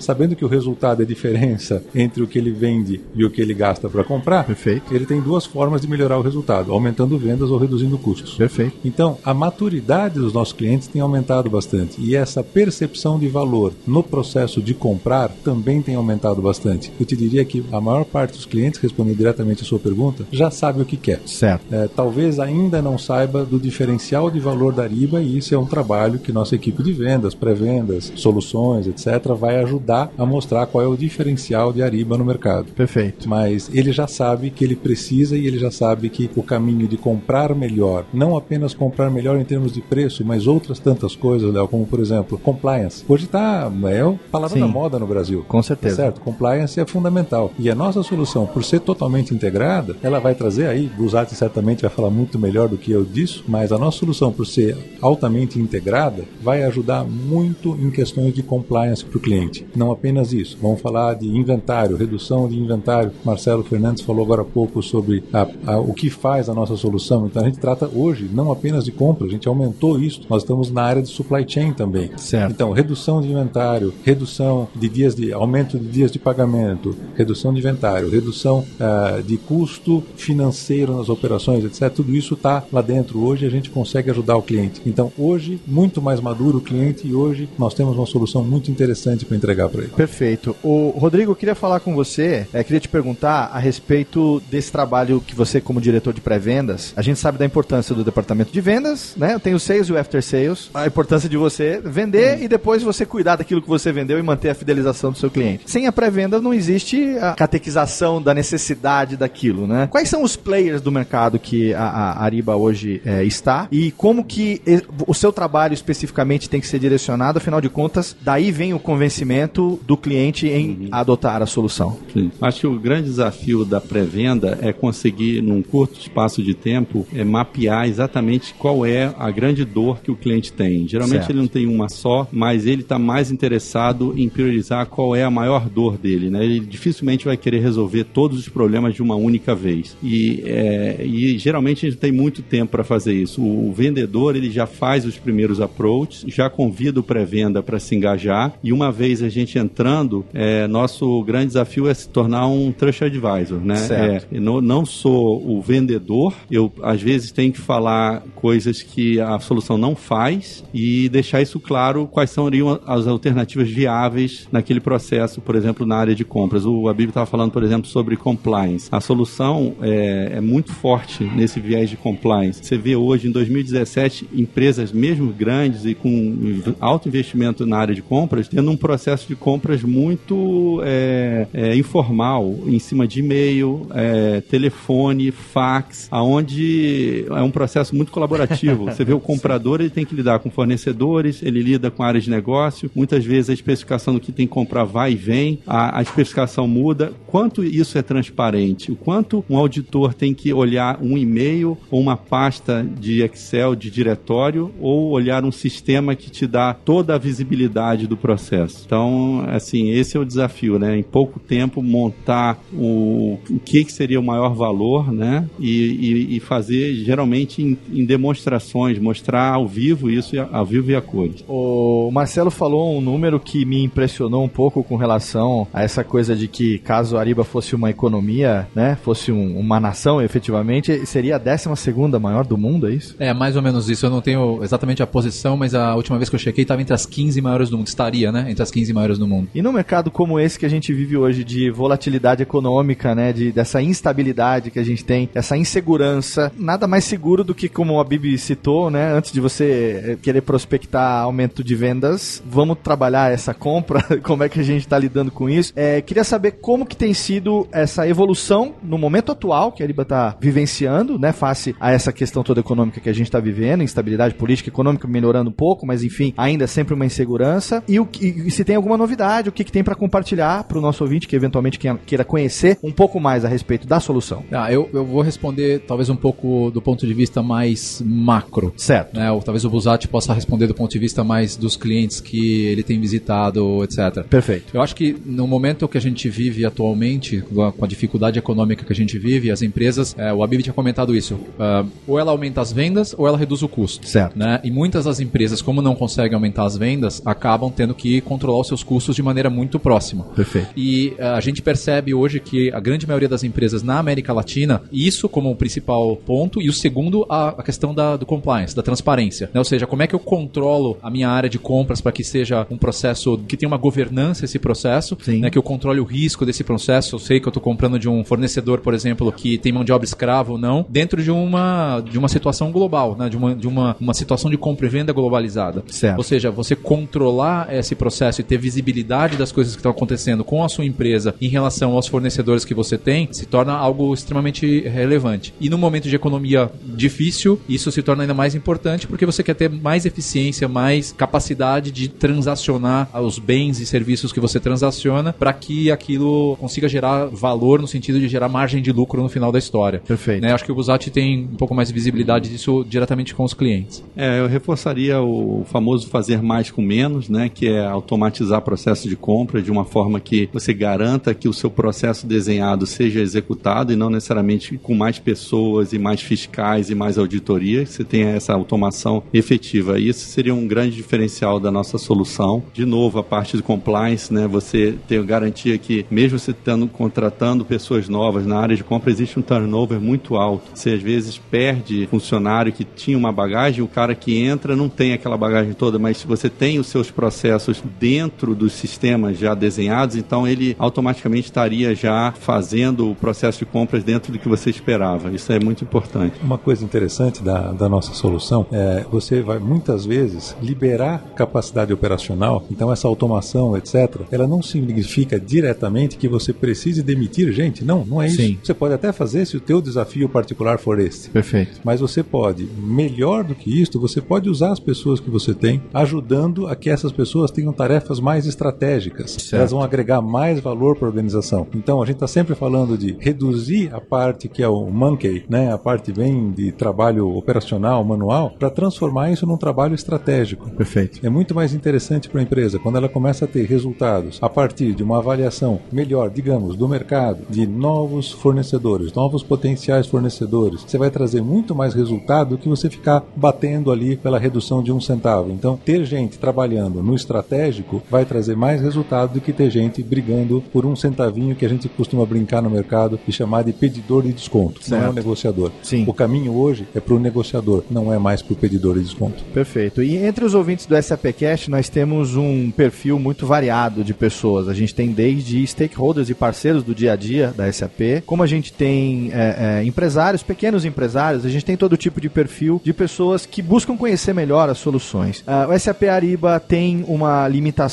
em termos de é, indicação para que tipo de tamanho de empresa? Ou, por exemplo, um pequeno empresário que tenha, enfim, uma pequena empresa também pode adotar essa solução desde o começo e não depois lá no futuro, quando já tiver com problema, ver que, putz, seria melhor se eu tivesse começado isso desde cedo? Uhum. Tem uma, uma, um perfil, ou, Rodrigo? É, ou... E geralmente o perfil do usuário SAP Ariba é um pouco parecido com o da SAP, né? São grandes empresas. Certo. Né? Eu diria pequenas a grande, é, médias a, a, grandes empresas. Certo. O, o, o comprador pequeno, ele muitas vezes ele sobrevive com um processo informal e mais manual, né? Certo. Não que ele não ele tivesse algum bloqueio para utilizar. Mas ele é mais fácil de controlar, é né? Mais fácil. Ele vive melhor com aquela dor. Já quando Sim. você começa, como você falou, é, o processo de compra de empresas de médias a grandes, você imagina você fazendo controle de orçamento da sua casa, às vezes se enrola. Você imagina uma empresa que compra um bilhão Sim. De reais por ano, né? Perfeito. Ou até muito mais que isso. Perfeito. Então essas empresas elas têm uma, um compele muito maior de usar uma solução que é abrangente, como disse o Abib, ela vai de desde o sourcing até o pagamento e, e ele acaba sendo assim o maior usuário direto, porque ele não sobrevive sem uma solução ponta a ponta. Perfeito. Marcelo, quem quiser conhecer mais sobre a solução, o que, que você indica? Tem um site, um, um caminho, qual é a melhor forma de conhecer um pouco mais, mais detalhadamente a respeito do Ariba? Pode entrar direto no ariba.com, ah, lá vai encontrar todas essas soluções e todas as informações que precisa em relação ao portfólio que a gente oferece. E dentro do site do SAP também, da SAP.com no, Brasil, e também existem páginas relacionadas a soluções Ariba lá dentro. Perfeito. Muito legal ter vocês aqui com a gente, enriquecendo o nosso SAPcast dentro do fórum. Que seja um fórum excelente para vocês e que a Ariba possa continuar crescendo cada vez mais, tirando as dores que os empresários estão sentindo, que as empresas estão sentindo, né? Aliviando dores e, e trazendo bons resultados. Trazendo valor. Trazendo valor, exatamente. Estamos aqui para isso. Muito obrigado, meus amigos. Obrigado. Muito obrigado. obrigado.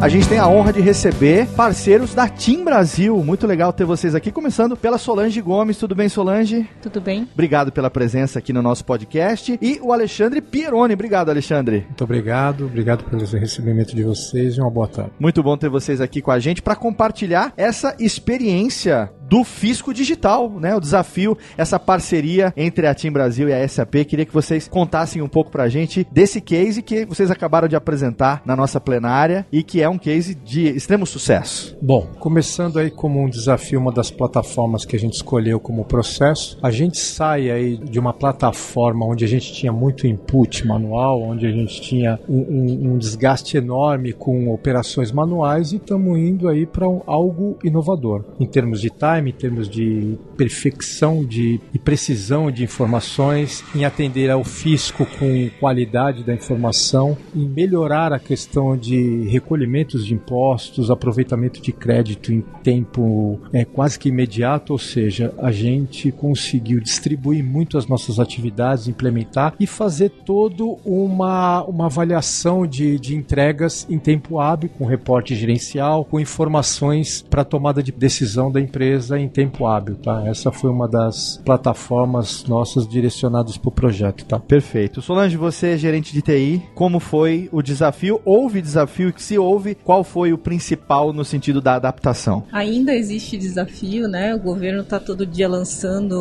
uma obrigação nova. Nós começamos com esse projeto em 2015, né? Em substituição da plataforma fiscal que a gente tinha, que era muito segmentada, como o Pieroni já comentou, muito trabalho trabalho manual e a gente já não tinha mais agilidade para atender realmente as exigências do fisco. Certo. Então, a, essa proposta de trocar com o propósito de correção dos dados na origem, revisão de processos, eliminação de trabalho manual, consolidação das informações numa base única para ter quanto mais rápido possível em tempo real a informação disponível para melhorar é, não só a qualidade, mas o aproveitamento, inclusive, de créditos fiscais e, e proporcionar proporcionar para a área fiscal, né, é uma operação mais assertiva e com melhor retorno para a TIM. Muito bom, a gente está aqui também com o Bruno, que é da SAP, que está fazendo essa interface com a TIM. Bruno, comenta um pouco do lado da SAP sobre essa experiência, principalmente porque é, houve toda uma preparação para que isso pudesse ser implementado. Conta um pouco para a gente de como foi isso. Então, foi uma parceria entre a SAP e a TIM. A TIM acreditou nessa nova plataforma. Hoje, nós enxergamos a TIM em um outro patamar de tecnologia e inovação. A gente sabe que o Peroni, a Solange, todo o time aí da TIM tem novos planos e desafios a partir de ter essa consolidação dessa plataforma. Então, foi uma parceria boa para os dois lados. Para a SAP, que hoje tem a TIM nessa parceria com uma das maiores empresas, com um dos maiores volumes e complexidade do Brasil. Aí todo mundo acha que telecom é só, não tem tanta complexidade fiscal e se enganam, né? Porque é uma complexidade fiscal extremamente alta, tem uma capilaridade muito grande, várias cidades, centenas de cidades no Brasil inteiro, são dos maiores arrecadadores de impostos do Brasil. Então essa parceria foi muito boa para os dois lados. Eu enxergo desse lado. A gente está trabalhando junto nessa inovação, é uma jornada nessa transformação digital e a gente vai estar continuamente apoiando a TIM neste processo. Perfeito. Houve a apresentação ainda há pouco na plenária desse case. É, apesar dos desafios, a gente já está podendo perceber os benefícios que estão sendo atingidos. Então eu queria ouvir um pouco a respeito desses resultados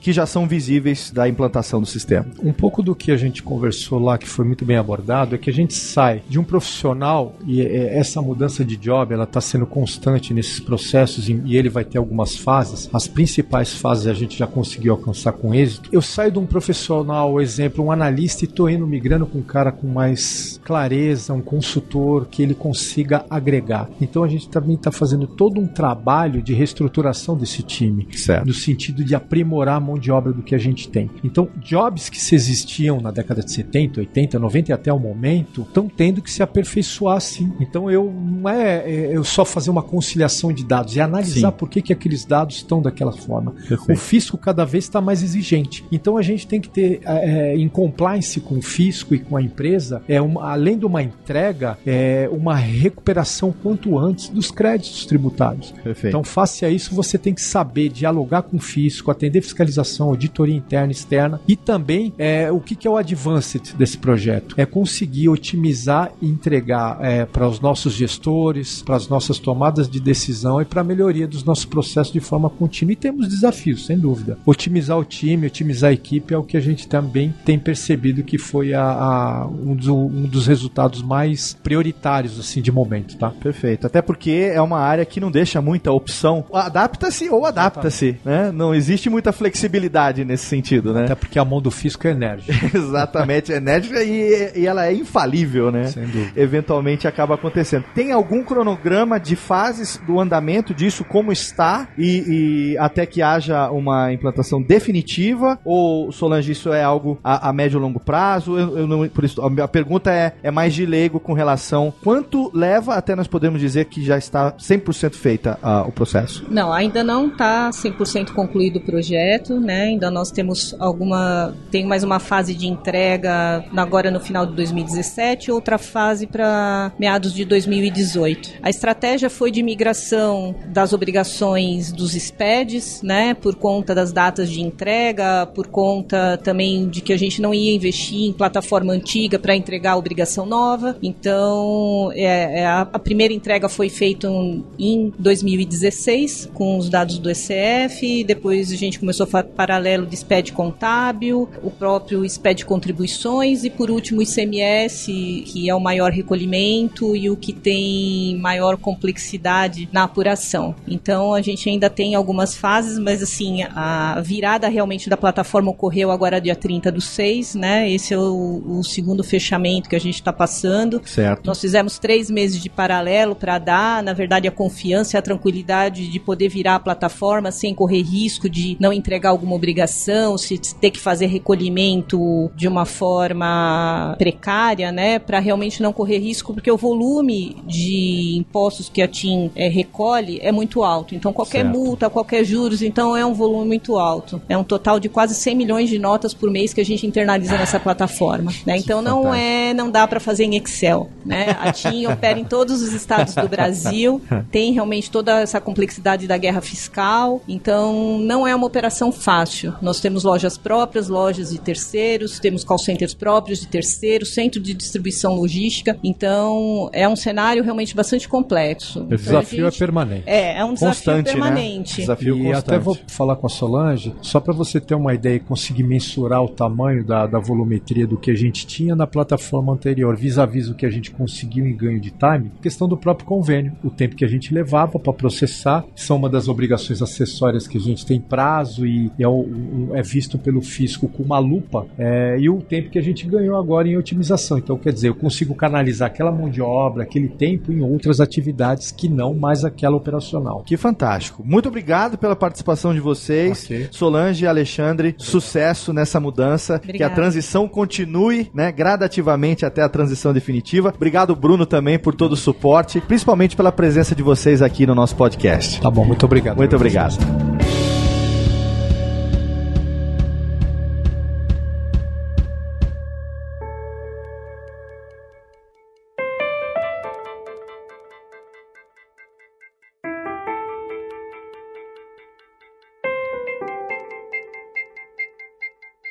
Mais um convidado do SAPcast Live Lounge dentro do SAP Forum Brasil 2017. Dessa vez um habituê do SAPcast. Ele que já esteve com a gente aqui e ano passado estávamos aqui conversando nesse mesmo bate-local. Paulo Mendes, CFO da SAP Brasil. Como é que vai, Leão? Prazer ter você aqui mais uma vez. Agora dentro dessas nossas nababescas instalações. É, cada ano melhor aqui o SAPcast ganhando volume, ganhando cada ano melhor. absoluto. Ano que vem a nossa meta é ir pro palco principal. É, exato. Aí não conte comigo, tá?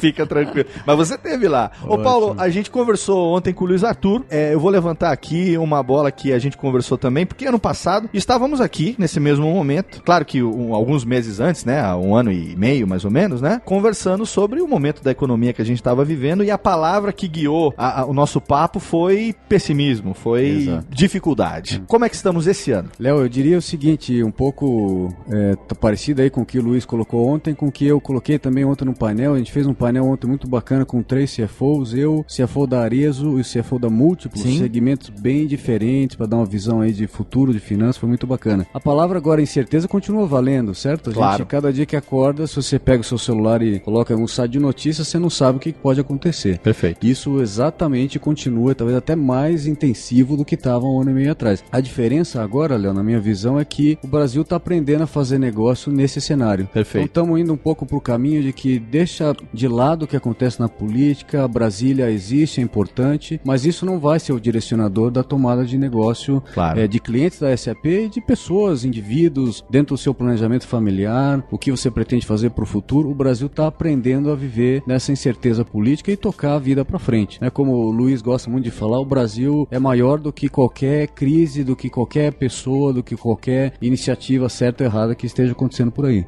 Sim, como nossos pais nos ensinam sempre a, a, crescer na adversidade, né? Exato. Estamos aqui colocando isso em prática e a SAP não poderia ser diferente, porque nesse, nesse turbilhão de acontecimentos que foi uh, o último ano, é, surgiu o SAP Leonardo, depois do último Sapphire, e a gente está tendo aqui nesse evento, eu posso chamar de um início de uma revolução, porque o que está acontecendo aqui está sendo revolucionário, no sentido de inovação. É, o Leonardo não tem só uma proposta de tecnologia diferente, mas mas sim apresentado pela SAP, esse tipo de tecnologia, aí sim ele se torna um grande diferencial. E por quê? A SAP tem uma força grande, com muitos clientes no Brasil e no mundo, e já tem uma presença no core das empresas em termos de tecnologia bastante avançada. Sim. Quando você pega esse mesmo player te oferecendo inovação de primeira linha, com tudo que existe mais moderno, IoT, machine learning, etc., também para o mundo de finanças, Léo. Isso não é só realidade para TI, também para finanças. A SAP oferecendo esse tipo de complemento à sua tecnologia é o que faz o grande diferencial e por isso que eu acredito que o SAP Forum esse ano está tendo um sucesso tão grande. Minha impressão de ontem, Sim. a impressão visual, a gente tinha mais gente ontem do que a gente tinha no SAP Forum do ano passado. Então, ano passado disseram que a gente teve 8 mil pessoas. Sim. Esse ano estamos trabalhando com um universo de 12 mil pessoas. Uau. Então a gente tem aí.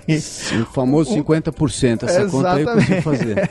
é uma coisa fantástica. E a gente, claro que é, é pulverizado ao longo do evento, que é tão grande, a gente não tem essa percepção obviamente, de quantas pessoas tem, mas uma percepção que a gente tem passeando pelo show floor, e a gente está hoje não só aqui com o nosso é, live lounge, como a gente tem também uma equipe de solo fazendo captação de depoimentos dos parceiros, dos stakeholders e, e dos participantes, a gente percebe o sorriso nas pessoas, a motivação com as soluções. Uhum. A gente tem excelentes showcases mostrando inovações fantásticas. E eu queria que você, mais uma vez, dissesse para mim agora, um ano depois, eu te fiz essa pergunta também ano uhum. passado, o desafio para uma empresa como a SAP, do ponto de vista do CFO, do ponto de vista daquele que tem a responsabilidade, tem, tem a senha do cartão, tem a chavinha do cofre, uhum. o ponto de vista com relação a esse cenário face ao fórum que a gente está apresentando aqui esse ano. É, esse fórum é muito motivador, Léo. Pra gente, enquanto SAP, a gente vê negócio, a gente vê projeção de receita, a gente vê clientes animados com o Leonardo, então isso, isso dá uma perspectiva muito positiva pra gente. E o meu desafio enquanto SAP, olhando menos pro lado de, de fora, mas olhando como cuidar da casa das finanças da SAP, é balancear, achar um balanço correto entre levar o barco pro outro lado do rio, que isso realmente o momento econômico e os clientes ainda estão sentindo um pouco isso, ainda existe o desafio grande, e começar a pensar na inovação. Né? A gente, SAP, também está numa fase de implementação de novas tecnologias nossas dentro Sim. da SAP. Sim. A gente tem que cumprir com o IFRS 15, que é uma chatice, não vou me atrever aqui a te explicar, mas é, uma, é algo novo no mundo de finanças. Ah, compliance! Exato. Essa aí todo mundo já sabe, de cor no Brasil.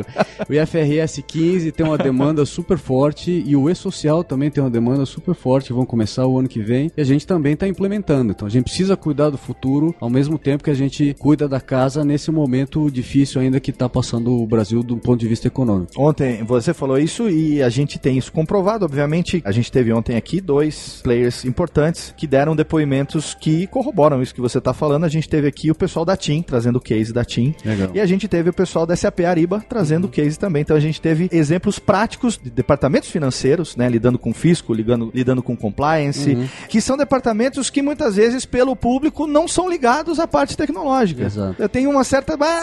As pessoas têm aquela visão ainda errada, muitas vezes, do contador com canetinha no bolso, uhum. mexendo com aquela, com aquela calculadora antiga. Isso já acabou lá no, no século passado. Isso já acabou, Léo. Isso já acabou. Eu, eu queria adicionar um outro caso aí, né, assim, em cima desses dois exemplos que você colocou, que ontem falamos também ali na plenária de finanças, que é o SAP Concur. Sim. Né? Isso é uma tecnologia, talvez até alguém já tenha colocado aqui, controle de despesas de viagem de maneira rápida, simples e transparente. E por que isso é importante no momento do Brasil e por que isso é importante para a pessoa de finanças? Por dois aspectos. Primeiro, compliance e transparência. Né? Quem nunca recebeu uma oferta de um taxista de deixa eu arredondar, quanto o senhor quer o recibo, doutor? Uhum. Não, eu quero o recibo do valor da corrida que eu estou te pagando. Esse, esse, é exatamente o que eu quero. E o outro ponto de vista é o lado de controle de despesa. A gente Perfeito. viu casos é, ontem de clientes no Brasil, o concurso já tem 160 clientes no Brasil, tem 32 mil clientes no mundo, que economizaram mais de 50% em determinadas linhas de despesa de viagem, a partir do momento que tem uma ferramenta de controle mais rápida, mais transparente e que é 100% auditável. Sim. Não é mais aquela função de alguém que tem a, a obrigação de fazer uma auditoria por amostragem ou saber se aquilo está de acordo com a política. O próprio sistema de nuvem te permite checar 100% dos relatórios de despesa, se está de acordo com a política da sua empresa e se aquilo realmente aconteceu e se, se deve ser aprovado para um reembolso. Então, um exemplo simples de algo que é fácil de implementar e que cabe muito bem no cenário que a gente está vivendo: compliance e controle de despesa. Você não pode, Paulo. Você vai acabar com uma instituição nacional que é o jeitinho brasileiro. Não temos nenhuma pretensão de acabar vai com acabar com a instituição brasileiro. nacional que é a notinha fria. Pois Meu é. Deus do céu. SAP é uma empresa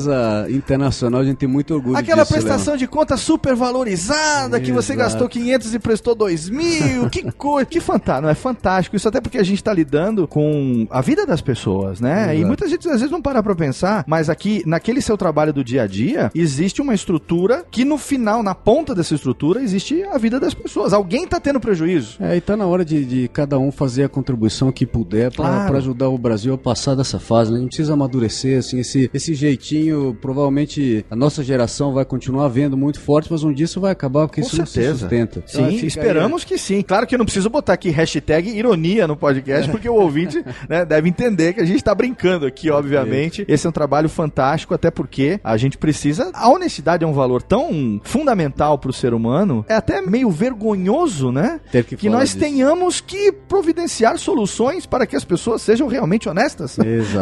exato. Mas, Mas gratificante. a SAP, está indo sim. nesse sentido. Claro tem, que tem sim. procurado dar sua contribuição aí também. A correição, né, acima de qualquer coisa. Exatamente. Retidão de caráter acima de qualquer Sem coisa. Dúvida. No momento melhor, no momento ainda desafiador, né, que a gente tem ainda, como você falou, a insegurança ainda é uma palavra que nos ronda, mas o pessimismo é uma palavra que ficou ali num passado, tá, tá se afastando. Pô, podemos dizer né? isso, Léo, com, com tranquilidade, podemos dizer isso. Eu sinto isso enquanto SAP, com, com os clientes, o próprio fora demonstração disso. A gente já aprendeu a seguir a vida dos negócios, independente do que está acontecendo. Perfeito. Paulo, obrigado pelo seu tempo. Sempre um prazer receber você aqui no SAPcast. Você sabe que a casa é sua. Estaremos presentes mais e mais vezes em outros episódios. Agradeço a sua participação aqui, direto do nosso Live Lounge. Eu que agradeço, Léo. Prazer mais uma vez e bom, bom sequência aí para você na captação de todo o fórum. Um abraço a todos. Obrigado, Paulo. Abração.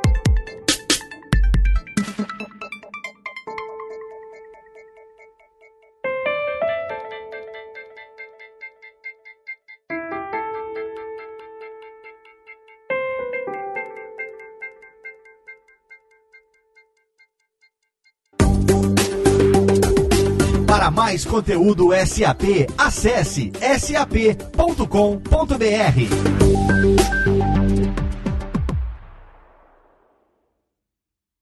Este podcast foi produzido por Radiofobia, podcast e multimídia.